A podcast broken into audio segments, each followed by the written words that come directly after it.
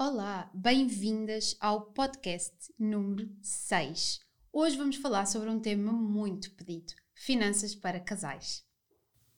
Eu sou Inês. Eu sou a Susana e este é o podcast Mulheres Felizes para mulheres financeiramente livres e independentes. Aqui vamos partilhar contigo as nossas experiências, os nossos sucessos e os nossos erros para te ajudar a viver com liberdade financeira.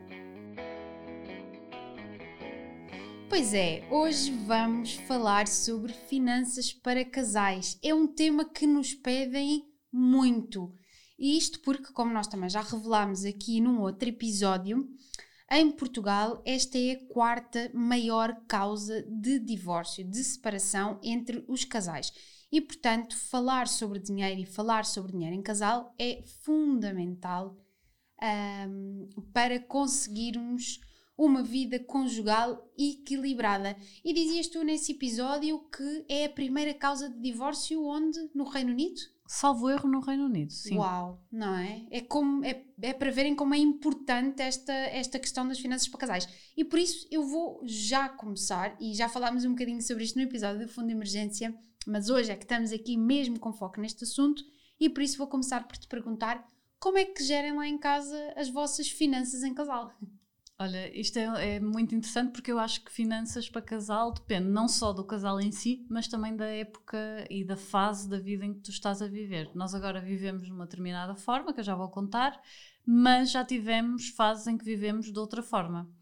Hoje o que nós fazemos é temos uma conta conjunta onde colocamos hum, um dinheiro mensalmente um, suficiente para cobrir as nossas despesas, que nós já sabemos quais são temos também um fundo de emergência nessa conta para se houver despesas inesperadas.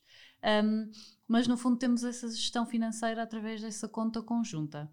Então cada um tem a sua conta individual, cada um faz o que quiser com a sua conta individual e nessa conta conjunta acabamos por ter as despesas principais do mês, que é a casa, as despesas com os filhos, tudo o que tem a ver com água, luz, internet, etc. Tudo o que tem a ver com gastos conjuntos, se formos jantar fora. Um, se formos de férias, também vai, entra tudo nessa conta. Portanto, na realidade, a maior parte dos meus gastos estão nessa conta, do meu marido também. Depois, os gastos que cada um efetua nas suas contas individuais são muito inferiores e são mesmo só coisas nossas. Um... Por exemplo, por exemplo, o que, é que são, o que é que são coisas tuas, onde tu gastas dinheiro e o que é que um exemplo de uma coisa onde o teu marido gasta dinheiro? Vais ter que lhe perguntar a ele. não fazes ideia. Estou a brincar, estou a brincar.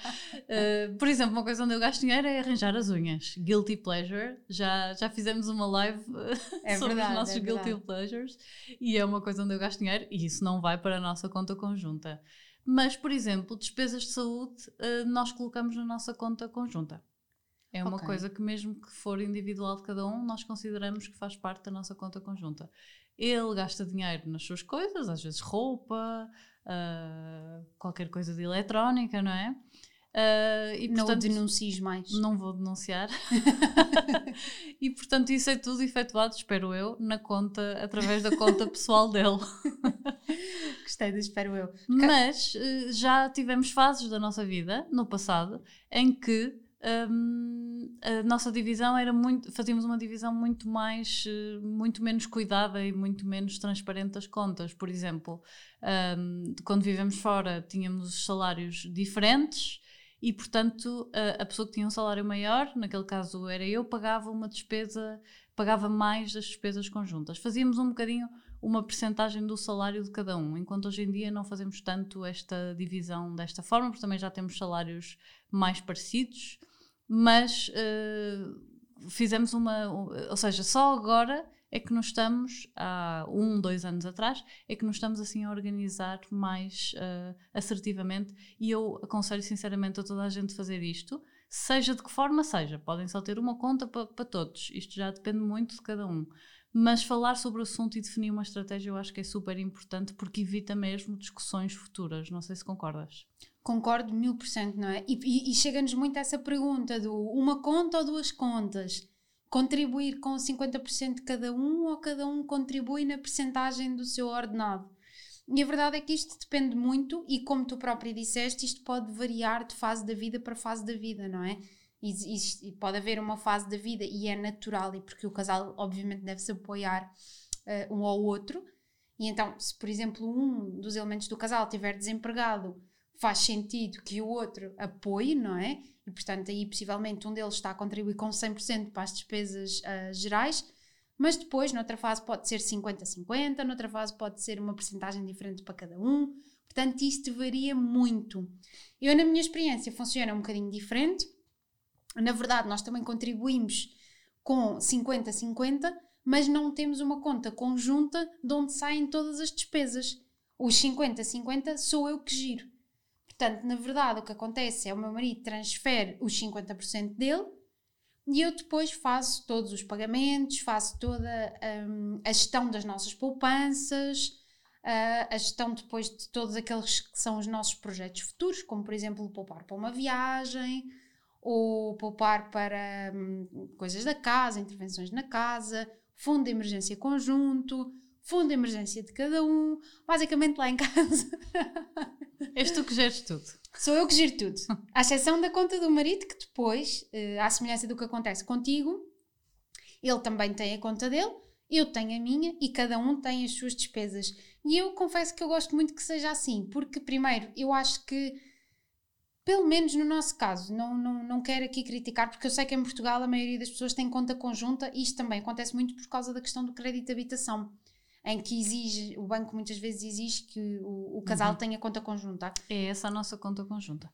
Pois, exatamente, exatamente. Portanto, isto acontece muitas vezes por causa da, da questão do crédito de habitação, mas uh, ainda assim eu gosto muito da conta em separado, só por uma questão, porque eu acho que quando o meu marido me quer oferecer alguma coisa a mim ou eu lhe quero oferecer alguma coisa a ele, de facto, um de nós está mesmo a oferecer, porque está a usar o seu dinheiro pessoal para fazer esta oferta, ou para pagar, para convidar para jantar, ou para convidar para outra coisa qualquer. E, e portanto, eu acho que, no meu caso, até reflete um certo romantismo na oferta. Concordo, mas, mas o que diz é interessante, porque eu quando, uh, quando nós tínhamos os gastos um bocadinho mais misturados, embora sempre tivéssemos duas contas, o que nós fazíamos era tínhamos acesso às contas um do outro e acabava por ser tudo bastante misturado acabava por acontecer um bocadinho isso, que é, eu queria oferecer uma prenda, mas eu sabia que, no fundo, como o orçamento era dos dois, que ia contribuir para a redução do orçamento do casal. Então, será que fazia sentido? Será que não fazia? Então era um bocado mais complicado oferecer prendas, estava ali mais limitada, por um lado era bom, incentivava a poupar, mas, mas acabavas por, acabava por ser um bocadinho esquisito. Portanto, eu também gosto de ter a minha conta e dele ter a dele. Isso que tu dizes do crédito à habitação é verdade muitos casais têm a conta conjunta e acabam por não abrir outra para não pagar comissões às vezes uh, e usam os dois a conta conjunta do crédito à habitação.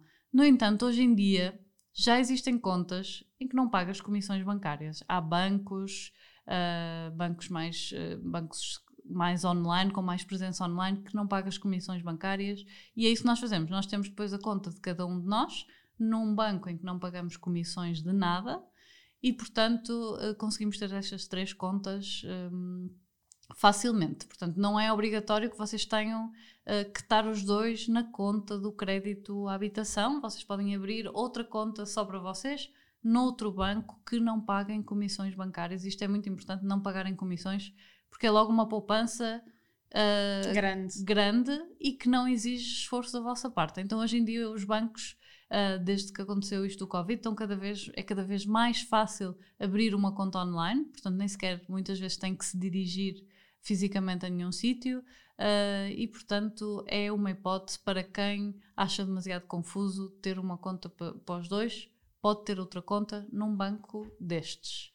Olha, e, e, e eu estava aqui a pensar enquanto estavas a, a, a, sugerir esta questão das comissões, com a qual eu concordo a 100%, mas estava aqui a pensar que no meu caso, como o meu marido me transfere 50% do, do nosso orçamento conjunto e eu depois giro, eu acabo por fazer todo este controle no meu mapa de gastos mensais. E a pergunta é: quando uh, as despesas saem todas de uma conta conjunta, quem é que lá em casa olha mais para o dinheiro que está a sair desta conta conjunta? Uh, no nosso caso, nós temos tudo bastante automatizado. Portanto, nós sabemos exa exatamente, há coisas que variam, como a água e a luz, mas nunca variam muito significativamente na prática. Mas nós pagamos a prestação do crédito à habitação, pagamos a escola, portanto não varia muito significativamente de mês para mês. mas no fundo vamos os dois olhando, eu olho um bocadinho mais. eu imaginei que sim. eu olho um bocadinho mais, mas na prática um, aquilo entra como um gasto, como um bolo de gastos para mim. Ou seja, o dinheiro que eu transfiro para a nossa conta conjunta, eu já sei que é para creches, para casa, para blá blá blá, eu já sei que é para aquilo, portanto, eu não estou a controlar diariamente a minha conta conjunta. Vou lá uma vez por mês só para ver se os gastos estão mais ou menos em linha com aquilo que eu espero que sejam os débitos diretos, porque está praticamente tudo em débito direto, e portanto só vou lá controlar se isso aconteceu. Um, não há mais controle nenhum manual.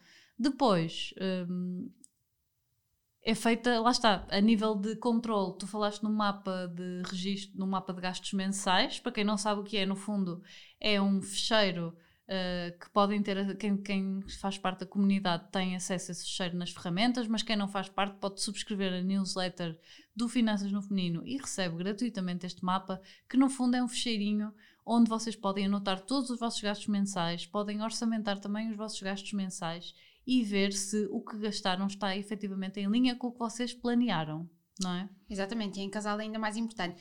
E olha, agora aqui dentro deste tema das finanças para casais, mas fugindo completamente aqui à gestão já do casal e de uma vida já consolidada, queria-te fazer uma pergunta, porque muitas vezes hum, esta questão do dinheiro e do falar sobre dinheiro é muito pouco sexy, não é? Um, mas a verdade é que nós devemos começar a falar de dinheiro logo numa fase muito prematura do namoro, não é? Porque é muito importante, assim como nós conhecemos a personalidade da outra pessoa quando começamos a namorar, os gostos dela, todas essas coisas, um, uma das áreas que nós também devemos conhecer é aqui uh, a forma como essa pessoa encara o dinheiro.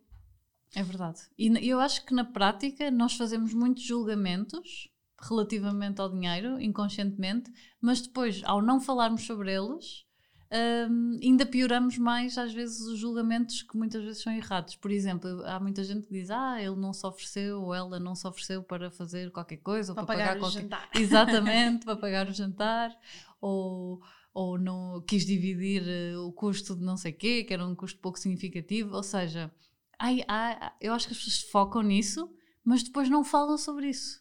É verdade, olha, nunca tinha pensado sobre isso, mas é verdade, é verdade. Uhum.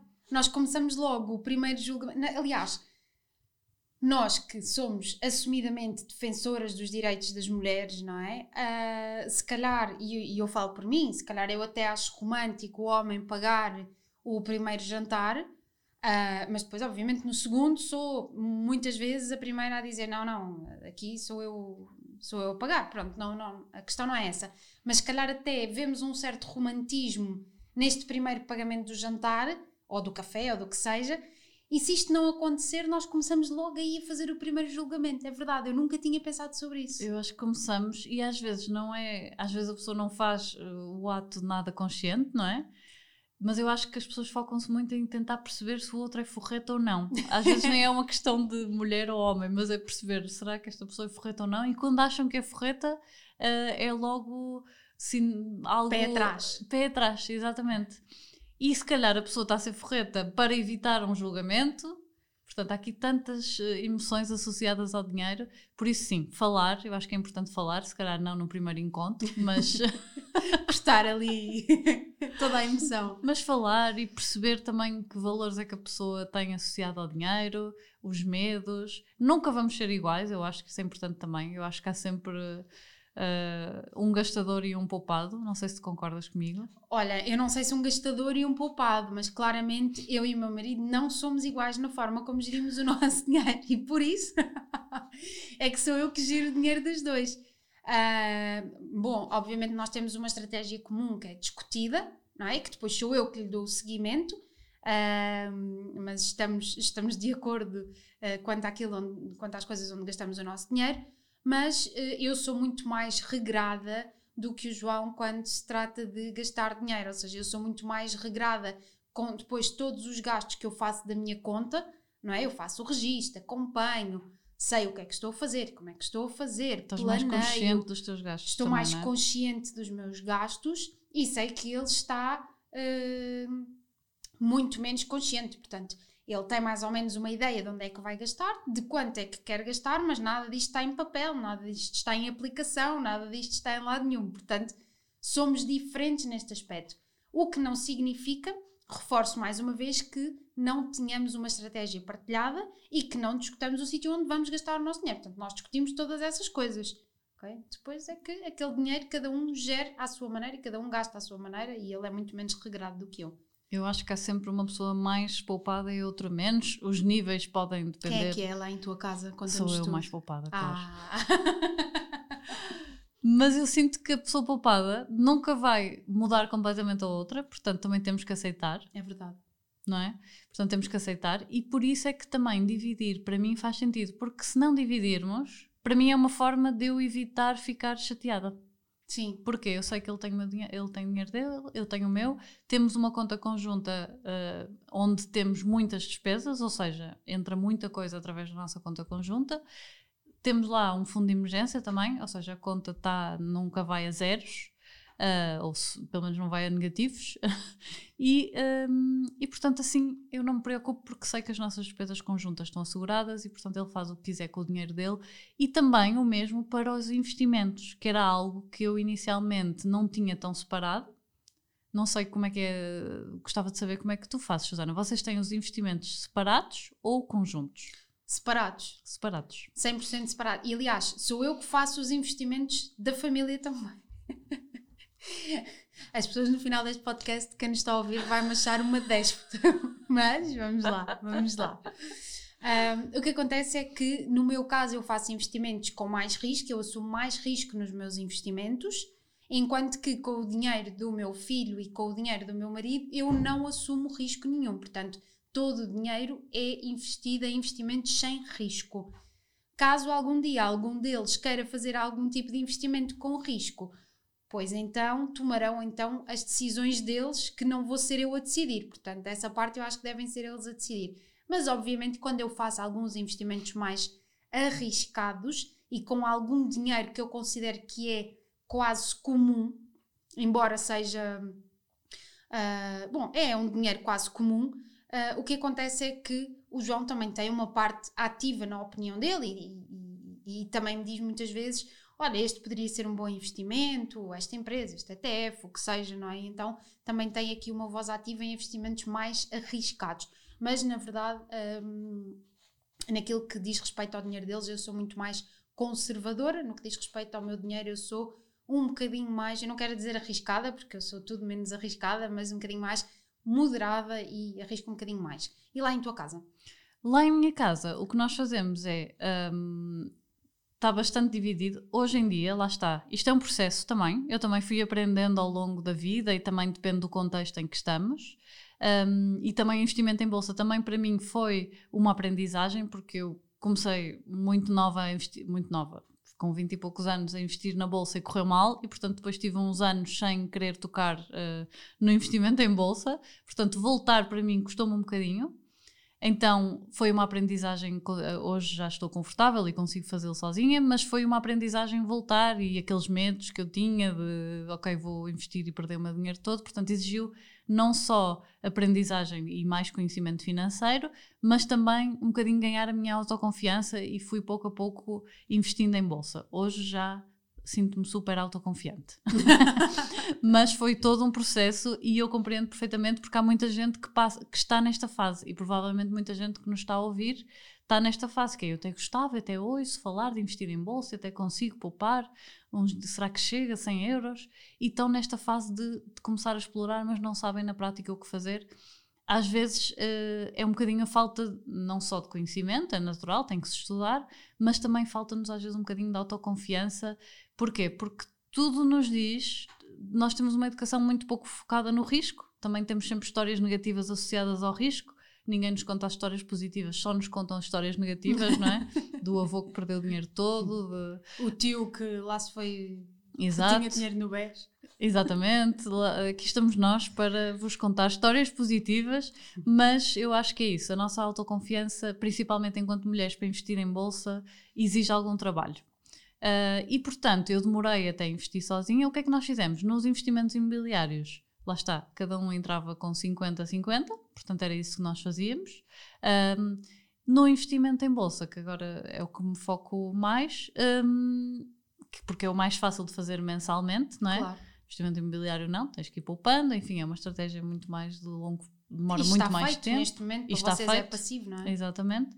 Agora, tudo o que eu consigo poupar durante o mês foco-me a investir em bolsa e o meu marido também, mas totalmente separado, ele tem o seu dinheiro, eu tenho o meu, e depois se houver alguma coisa que quisermos, neste momento não temos assim nenhum gasto muito grande que não seja coberto pelo nosso fundo de emergência conjunto, mas se houver assim uma viagem ou, um, ou queremos fazer obras em casa, então, e tivemos que retirar dinheiro dos nossos investimentos, então fazemos da mesma forma, cada um dá 50-50, ou o que fizer sentido na altura, se calhar, não, se calhar não tem que ser exatamente 50-50, ok? Isto é só mais ou menos uma média.